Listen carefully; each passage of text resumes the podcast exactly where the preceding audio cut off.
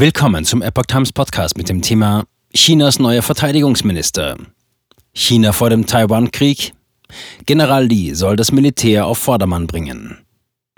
Ein Artikel von Steffen Munter vom 15. März 2023. Chinas Waffenforscher Nummer 1 und Spezialist für Cyber- und Weltraumkrieg wird zum neuen Verteidigungsminister ernannt. Welches Zeichen gibt China mit dem von den USA sanktionierten General an die Welt und was steckt wirklich hinter Pekings Säbelrasseln? Li Shangfu ist Chinas neuer Verteidigungsminister, ein eher repräsentatives und diplomatisches Amt. Denn die eigentliche militärische Befehlsgewalt geht von der Zentralen Militärkommission ZMK der Kommunistischen Partei Chinas KPC aus. An deren Spitze steht Xi Jinping, gefolgt von zwei Vizevorsitzenden der ZMK, die auch Mitglieder im Politbüro des Zentralkomitees der KPC sind. Das siebenköpfige Militärgremium komplettieren vier weitere einfache Mitglieder, darunter Li Shangfu, der Verteidigungsminister. Jets, Raketen und Sanktionen. Allgemein bekannt ist, dass der 65-jährige Raumfahrtingenieur studiert hat. Noch bevor General Li 2017 Leiter für Chinas Waffenentwicklung wurde, arbeitete er als stellvertretender Kommandeur einer neuen Abteilung, die sich mit der Entwicklung von Weltraumwaffen und der Cyberkriegsführung beschäftigte, der Strategic Support Force. Diese beiden Positionen und Lees Erfolge darin könnten Hintergrund für seine jetzige Ernennung zum Verteidigungsminister sein. Zitat. Ich denke, er wurde in diese Position befördert, weil er für Xi Jinping in Schlüsselbereichen der Modernisierung geliefert hat, sagte der in Singapur lebende Sicherheitsanalyst Alexander Neal von Pacific Forum, einer auf Hawaii ansässigen Denkfabrik gegenüber Reuters. Doch Li Shangfu unterhält auch gute Beziehungen zum russischen Militär. Seit 2018 steht der General auf der Sanktionsliste der USA. Damals hatte Li als Chef der Abteilung Waffenentwicklung der Zentralen Militärkommission russische Su-35 Kampfjets und S-400 Bodenluftraketensysteme in Russland für Chinas Luftwaffe eingekauft. Zu diesem Zeitpunkt stand die russische Militärindustrie jedoch bereits unter US-Sanktionen, unter anderem wegen der Krim-Annexion.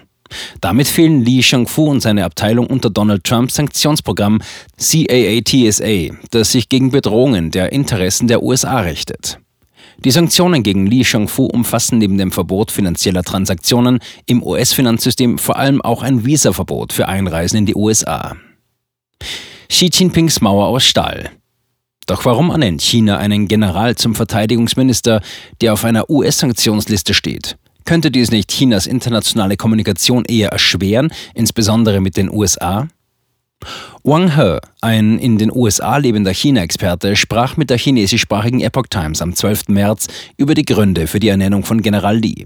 Wang ist der Meinung, dass Xi Jinpings Plan darin bestehe, das Gewicht der Militärmacht in der nationalen Politik und Diplomatie kontinuierlich zu erhöhen. Gleichzeitig wolle er damit intern und auch dem Ausland gegenüber zeigen, dass er nicht zögern werde, zu kämpfen. Das sei aber eher eine taktische Überlegung als eine Entschlossenheit, Krieg zu führen. Laut Wang sei die KPC jetzt mit internen und externen Problemen konfrontiert. Zitat, wenn sie in den Krieg ziehen, wird ihre Stärke sofort offenbart und sie werden sofort entlarvt, meinte der China-Experte. Xi Jinping werde diese Grenze nicht einfach so überschreiten. Obwohl die Ernennung von Li Shangfu überraschend kam, war die Richtung jedoch vorhersehbar. James Char, Sicherheitswissenschaftler an der S. Rajaratnam School of International Studies in Singapur, hatte bereits darauf hingewiesen, dass der operative und technologische Hintergrund des nächsten Verteidigungsministers von China besonders relevant sein werde. Denn Chinas Militär ziele darauf ab, bis 2049 ein Weltklasse-Militär zu werden.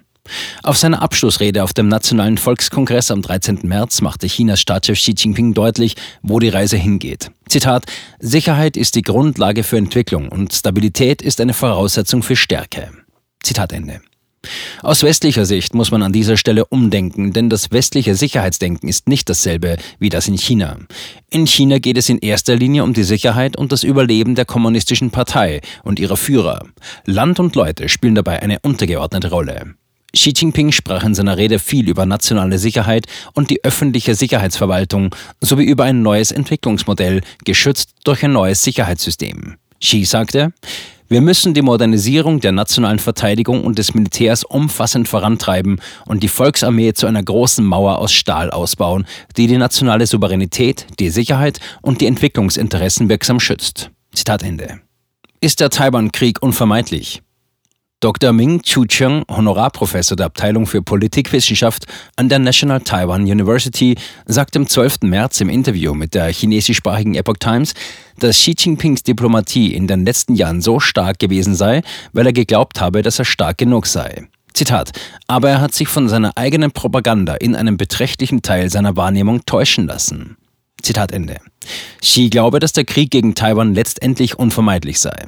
Deshalb gehe Xi Schritte in Richtung Kriegsvorbereitung, im Militär und auch innenpolitisch. Darunter fielen auch der Wiederaufbau von Versorgungs- und Vermarktungsgenossenschaften, der Aufstieg des Staates und die Vernachlässigung des Volkswohlstands und so weiter, die im Wesentlichen der Kriegsvorbereitung dienten. Der China-Experte erinnerte auch an die jüngsten institutionellen Reformen der Kommunistischen Partei. Die Einrichtung eines Finanzaufsichtsbüros und eines Datenbüros laufe seiner Meinung nach auf einen Finanz- und Datentotalitarismus hinaus. Das stelle auch eine Vorbereitung auf eine Kriegsmobilisierung dar. Er bereite sich vor und warte ab. Alle Vorbereitungen von Xi zielten darauf ab, Kriegschancen zu ergreifen. Auch seine personellen Vorbereitungen gingen in diese Richtung, so der Experte. Ming Chu Cheng meinte aber auch, dass Xi es nicht wagen würde, das Gleichgewicht der Situation in der Straße von Taiwan zu stören, wenn er es sich gut überlegt hätte. Zitat: Im Laufe des letzten Jahres haben westliche Länder die Kommunistische Partei Chinas gewarnt und kritisiert. Peking sollte nicht mitten im Russland-Ukraine-Krieg Taiwan angreifen. Zitat Ende. Wenn Xi Jinping also nicht so sehr von seiner eigenen Propaganda verblendet wäre, Zitat, dass er völlig von der Rolle ist und überhaupt nicht glaubt, was der Westen sagt, wird er nicht wirklich seine Hände aus dem Spiel lassen und Taiwan angreifen. Zitat Ende. Die Ein-Mann-Diktatur übernimmt den Staat. Su Ziyun, Direktor des Instituts für Strategie und Ressourcen der Forschungsinstitute für nationale Verteidigung und Sicherheit Taiwan, erklärte gegenüber der chinesischsprachigen Epoch Times am 12. März, dass die KPC zwar ihre Entschlossenheit zeigen wolle, gewaltsam in Taiwan einzudringen, das sei aber nur eine Geste. Die Partei habe große Zweifel darüber, ob der Krieg gewonnen werden könnte.